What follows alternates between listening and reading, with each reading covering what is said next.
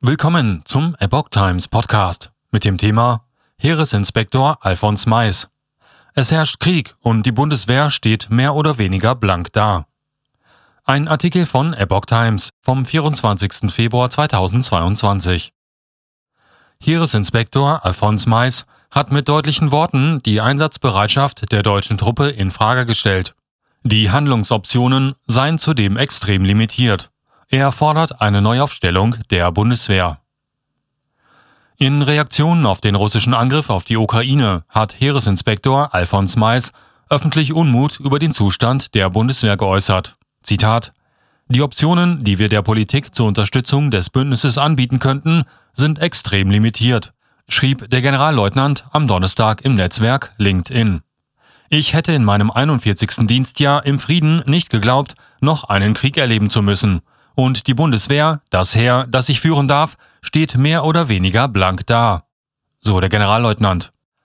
Er machte seinen Ärger in ungewöhnlicher Offenheit Luft. Wir haben es alle kommen sehen und waren nicht in der Lage, mit unseren Argumenten durchzudringen, die Folgerungen aus der Krim-Annexion zu ziehen und umzusetzen, schrieb Mais.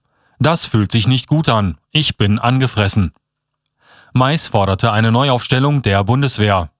Sonst werden wir unseren verfassungsmäßigen Auftrag und unsere Bündnisverpflichtungen nicht mehr mit Aussicht auf Erfolg umsetzen können, schrieb er und warnte, noch ist NATO-Territorium nicht direkt bedroht, auch wenn unsere Partner im Osten den konstant wachsenden Druck spüren. Über den russischen Angriff auf die Ukraine zeigte sich der Heeresinspektor fassungslos. Du wachst morgens auf und stellst fest, es herrscht Krieg in Europa, sagte er. Kram-Karrenbauer.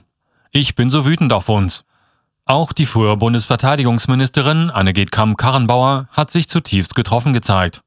Ich bin so wütend auf uns, weil wir historisch versagt haben, schrieb die ehemalige CDU-Chefin am Donnerstag auf Twitter. Wir haben nach Georgien, Krim und Donbass nichts vorbereitet, was Putin wirklich abgeschreckt hätte.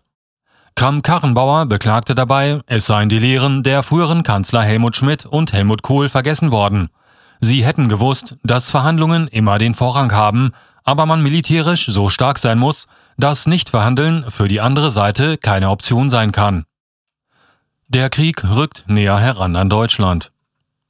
Der Krieg rückt indes nah heran an Deutschland.